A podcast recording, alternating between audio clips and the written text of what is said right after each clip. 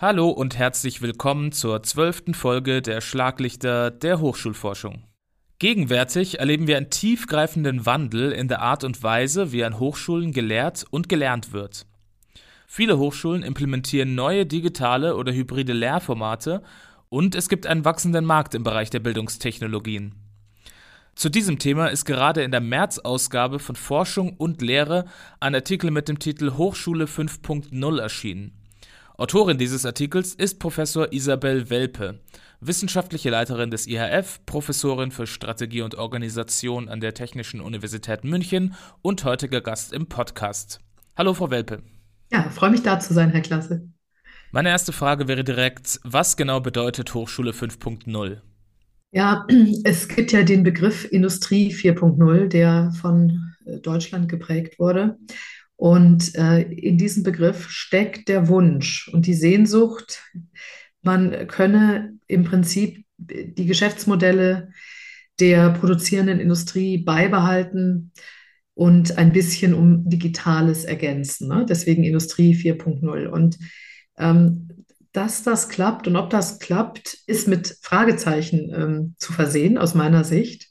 Und ähm, daher das Thema 5.0, also das Signal, es ist mehr als zu den bewährten Organisationsmodellen, auch in den Hochschulen, nur ein bisschen digitale Technik herumzugeben, äh, um den digitalen Wandel zu bewältigen. Also es kommt mehr auf die Hochschulen zu als nur ein paar neue digitale Tools. Habe ich das richtig verstanden?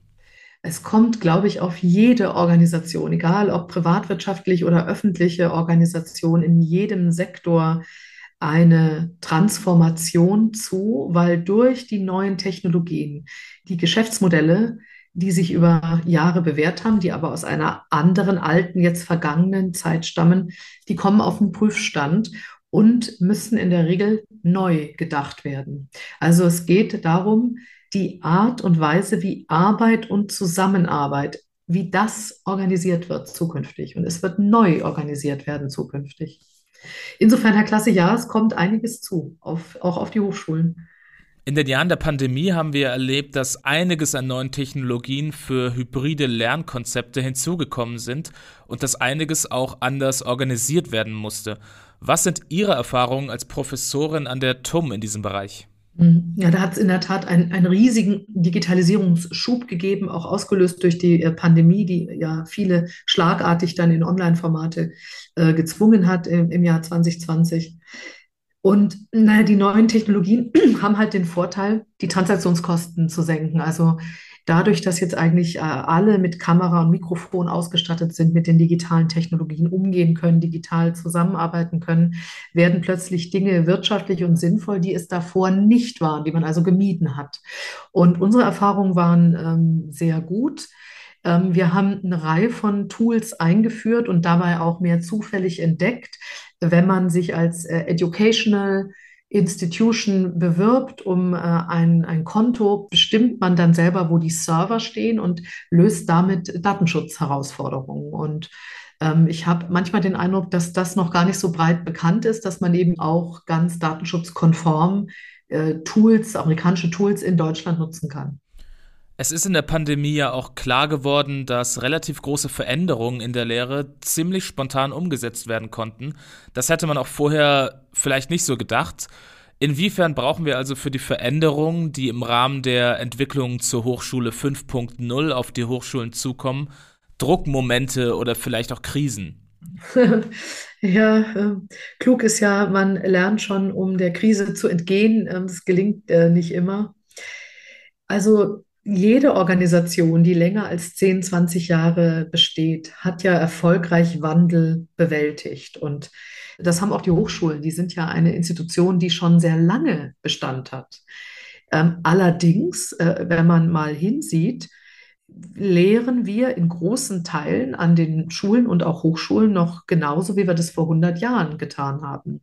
Also es ist lange auch nicht viel echte Innovation geschehen. Und das sieht man am besten daran, dass die Menschen heute nicht schneller lernen. Und das wäre, also das wäre das Merkmal echter Innovation, dass mit der gleichen Zeit oder mit den gleichen Ressourcen und der, dem gleichen Energieeinsatz mehr, schneller, besser gelernt würde. Und das ist äh, nicht der Fall bislang, äh, steht aber in Aussicht durch neue Technologien wie künstliche Intelligenz, die sich auf äh, Lernende individuell fokussieren. Ähm, es steht also äh, in Aussicht, dass das in den nächsten Jahren gelingen wird, dass man also schneller und besser lernt als bisher.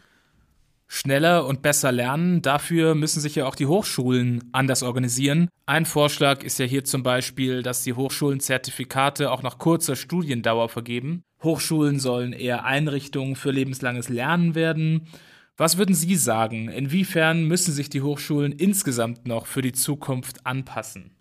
Ja, lebenslanges Lernen ist ja ein, ein äh, Schlagwort ähm, in aller Munde quasi. Und es ist auch so, dass natürlich es nicht mehr ausreicht, äh, wenn es das überhaupt je getan hat, äh, vier, fünf Jahre zu Beginn des Erwerbslebens eine Ausbildung zu durchlaufen, die dann für den Rest des Lebens reicht. Ja. Wissen verdoppelt sich immer schneller, ähm, die Halbwertszeit von Wissen sinkt und es sind, äh, ein bisschen ist es übereinander geraten. Ähm, die Geschwindigkeit technologischer Veränderung und die Anpassungsfähigkeit von Organisationen, sowohl in der Privatwirtschaft als auch in öffentlich finanzierten Einrichtungen, wie es ja viele Hochschulen sind. Und ähm, wenn wir jetzt sagen, lebenslanges Lernen wird die Norm, ja, dann kann man ja einen Schritt weiter denken und sagen, ja gut, dann ist man ja auch kein Studienabbrecher mehr. Was ist denn dann ein Studienabbrecher? Ne? Wenn jemand lernt halt weiter, ne? hat vielleicht zehn Kurse besucht, der andere hat zwölf Kurse besucht, äh, dem oder der geben wir einen Abschluss, dem anderen nicht, was ja auch eigentlich falsch ist, weil jemand, der sieben Semester, sagen wir mal, Elektrotechnik studiert hat, der weiß eine Menge oder die über Elektrotechnik. Und das sollte man auch, ne, wie Sie gesagt haben, in Form von Zertifikaten, äh, Wissensnachweisen anerkennen. Also da wird es, glaube ich, eine Veränderung geben. Ähm, dann wird sicher das Lernen voneinander in Gruppen in den Hochschulen äh, nochmal an Bedeutung gewinnen. Also das sogenannte Sozialkapital. Wen lerne ich eigentlich kennen, wenn ich an diese Hochschule gehe? Weil darin liegt ja auch viel Wert, Leute zu kennen, die mit einem später durchs Leben gehen, äh, denen man vertraut, die man kennt, die man auch später kontaktieren kann. Und da, glaube ich, müssen viele Hochschulen eine Menge tun, um diese Art soziales Lernen, voneinander lernen, noch viel, viel stärker zu fördern.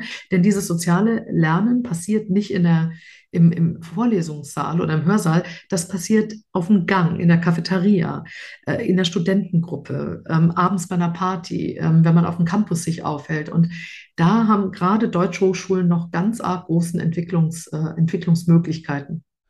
Studierende an der Hochschule 5.0 werden ja weitreichende Möglichkeiten haben, aus der Distanz zu lernen.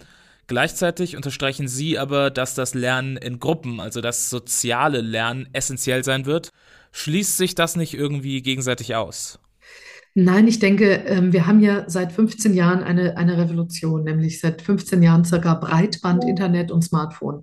Und äh, jeder Mensch, äh, sozusagen der Zugang hat zum Internet, hat ja seit 15 Jahren, davor war das ja nicht der Fall, hat er oder sie Zugang zum Wissen der Welt. Also es ist also eine irre sozusagen Entwicklung und auch Demokratisierung von Wissen. Und äh, das Konzept der Hochschule, wie wir es heute kennen, stammt ja aus einer Zeit, wo Menschen sich nicht mal alle ein Buch kaufen konnten, geschweige denn das digital zur Verfügung haben. Und deswegen gab es eine Vorlesung. Man hat vorgelesen aus dem Buch, weil es hatten nicht alle äh, die Bücher. Das macht natürlich, wenn man heute eine Hochschule neu denken würde, unter den heutigen Bedingungen würde man es sicher nicht so machen. Dann würde man sicher äh, schauen, ähm, das Wissen, was äh, kodifizierbar ist, also was ich aufschreiben kann oder was ich im, in einem Video äh, oder einem Podcast vermitteln kann, das würde man äh, sicher digital festhalten und Menschen damit zeit- und ortsunabhängiges äh, asynchrones Lernen ermöglichen. Man würde wahrscheinlich auch öffnen und sagen, ähm, das Thema XY, bring es dir bei, such äh, bei den vielen Anbietern, die es gibt, ähm, such dir äh, einen Dozenten, eine Dozentin, die dir liegt, bei der du gerne lernst. Und dann höre ich mir deren Vorlesung digital an. Und dann ins Diskutieren, ins Anwenden, ins ähm, sozusagen äh, Vertiefen, das macht man eventuell wieder vor Ort. Also es braucht Räume, die an den Hochschulen versammelten Tätigen, also die Hochschulgemeinschaft, die diese Räume nutzen dürfen, ohne um Erlaubnis zu fragen. Entweder um Projekte voranzubringen, um Clubs zu gründen, um äh, Startups dort großzuziehen. Und es gibt aus meiner Sicht viel zu wenig Räume, die diese Kriterien erfüllen. Also sind all diese Sachen heimatlos, weil sie nicht verortet sind an der Hochschule. Also die Vermittlung von kodifizierbarem Wissen wird für Dozierende weniger relevant werden. Wie würden Sie denn die Rolle der Dozierenden an der Hochschule 5.0 insgesamt beschreiben? Ja, die wird sich verändern. Man wird mehr ins, ins Begleiten, ins Coaching gehen, ins Sicherstellen von Rahmenbedingungen, im, im Vermitteln der Dinge, die sich eben schlecht aufschreiben und kodifizieren lassen. Also die eine äh, künstliche Intelligenz nicht beantworten kann. Also das sind äh, die Dinge ähm, im Sozialen, im Taziten, im Emotionalen, im auch kritischen Hinterfragen, im Kreativen, wobei wir auch ganz schön viel Kreativität bei künstlicher Intelligenz äh, sehen. Auf jeden Fall in Bereichen, die weniger gut standardisierbar sind und sich in einzelne Arbeitsschritte zerlegen lassen, weil die werden von Menschen auch gar nicht mehr gemacht werden, weder unterrichtet noch ausgeführt, weil es billiger und äh, besser ist von der Qualität her. Das macht äh, ein Algorithmus oder ein Bot. Wie ordnen Sie die Situation in Deutschland genau ein? Also inwiefern sind wir in Deutschland auf einem guten Weg Richtung Hochschule 5.0? Also Deutschland hat ja ein, äh, große, äh, ein großes Pfund beim Thema Bildung. Also unsere, unser Bildungssystem ist ja sehr gut, sieht man vor allem daran, leider könnte man auch sagen daran, dass viele in Deutschland ausgebildete Personen in anderen Ländern sehr erfolgreiche Firmen zum Beispiel gründen, ähm, dort sehr nachgefragt sind. Ähm, wo Deutschland immer schon Schwierigkeiten hatte, ist der Transfer, also Erfindungen, äh, wissenschaftliche Erkenntnisse in den Markt zu bringen und umzusetzen. Und äh, das ist, glaube ich, erkannt. Da gibt es viele Initiativen, die daran arbeiten. Und es gibt auch sehr erfolgsversprechende Ansätze, die zeigen, dass es in Deutschland ähm, sehr gut äh, klappen kann. Ähm, wir haben zudem die Situation, anders als in den USA, dass hier ja Studiengebühren nicht direkt bezahlt werden von äh, Studenten und Studentinnen. In den USA ist das anders und da sieht man die Entwicklung einer Blase, weil die Studiengebühren seit Jahren linear ansteigen, linear und stark ansteigen, aber die, aber die Gehälter der Absolventinnen und Absolventen steigen nicht an. Also da geht die Schere auseinander und damit das Versprechen, investiere in deine Bildung, nimm auch Geld in die Hand für einen, einen ähm, anerkannten Bildungsabschluss und dann stehst du hinterher besser da und du verdienst äh, mehr. Das scheint gebrochen. Und äh, das sieht man dort natürlich deutlicher, weil die Personen selber bezahlen. Bei uns sieht man das nicht so deutlich, aber es gibt aus meiner Sicht wenig Grund zur Annahme, dass es nicht hier grundsätzlich auch so sein sollte.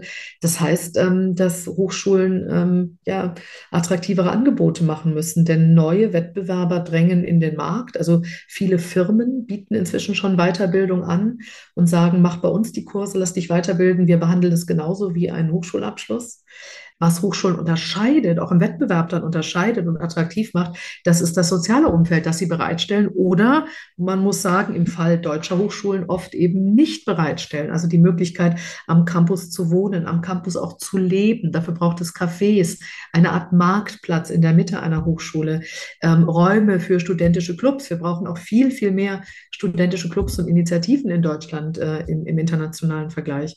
Und all das kann man äh, zum Beispiel anregen und fördern durch äh, das Thema Räume und wie die Räume äh, genutzt werden dürfen. In Deutschland ist ja der Campus oft Teil des Stadtzentrums, also zum Beispiel in der Mitte von kleineren Städten. Äh, ich hatte zu meiner Studienzeit eigentlich immer das Gefühl, dass man deswegen als Studierender sehr nah war an allen möglichen kulturellen und sozialen Angeboten. Ja, also das, die Campus-Unis, vor allem in kleineren Städten, wie Sie das skizzieren, die kommen sicher der Idee Leben in und um die Uni herum am, am nächsten. Die, der grundsätzliche Gedanke ist, dass man nicht mehr in die Uni geht, dann seine Vorlesung macht, äh, über die wir ja gesprochen haben, ob das Wissen, das dort vermittelt wird, äh, zukünftig dort noch vermittelt werden wird, und dann wieder geht, um zu leben ähm, sondern dass man Hochschulen als Orte schafft und begreift, in denen das Leben stattfindet. Also sie brauchen dann eine Bar, ein Café, ähm, Restaurants, einen Marktplatz, wo man sich trifft, äh, wo Leben stattfindet, ähm, auch außerhalb der formalen Kursangebote. Und das schaffen in der Tat oft kleinere Städte oder auch kleinere Hochschulen äh, sehr viel besser als, als die größeren. Zum Schluss würde ich mich noch freuen, wenn Sie ein Bild zeichnen könnten, wie ein Studium an der Hochschule 5.0 für typische Studierende aussehen wird. Ja, ich glaube, es, äh, ein wichtiger Schritt, äh, der, der allen Spaß machen wird, ist, dass man sich wegbewegt von ähm, Einheitslehrangeboten und Einheitsvorlesungen und Einheitsunterricht und vielleicht auch Einheitsstudiengängen, sondern dass man äh, Lernen und Lehren individualisiert. Und zwar individualisiert nach Kenntnisstand, äh, nach Kompetenz äh, der Lernenden und auch nach deren Interessen. Und dass man die teilweise starren Grenzen zwischen Studiengängen durchlässiger macht, wenn nicht gar aufhebt. Dann, denke ich, wird es darauf hinauslaufen, relevantes Wissen und Kompetenzen und technologische Neuentwicklungen schneller aufzunehmen. Die sozusagen formalen Prozesse jetzt, Modulbeschreibung, Akkreditierung, brauchen äh, verständlicherweise ihre Zeit und sind manchmal nicht schnell genug, um auf aktuelle Entwicklungen reagieren zu können. Wenn die Hochschulen das nicht schaffen, dann werden ihnen andere Anbieter, die schneller relevante Kompetenzen ausbilden und zertifizieren, sicherlich äh, Konkurrenz machen in, in einem gewissen Teil. Dann das Thema Flexibilität, also auch asynchrones Lernen, dass man das, was kodifizierbar ist, eben so zur Verfügung stellt, dass die Menschen es hören können, wann und wo sie äh, Zeit haben. Es ist ja so, dass in manchen Hochschulen Studierende sozusagen es ganz gut finden, dass Veranstaltungen digital waren, weil es ihnen Möglichkeiten gibt, sich im Ausland aufzuhalten, Praktika zu machen und auch, dass Studierende es teilweise bedauern, dass manche Unis gesagt haben, so jetzt ist alles wieder 100 Prozent in Präsenz und und ich denke, der, der Bedarf, die Nachfrage wird da sein, dass Universitäten, Hochschulen diese Flexibilität zur Verfügung stellen. Und wie Sie schon angesprochen hatten, Herr Klasse, natürlich ändern sich die Aufgaben der, der Dozenten und Dozentinnen.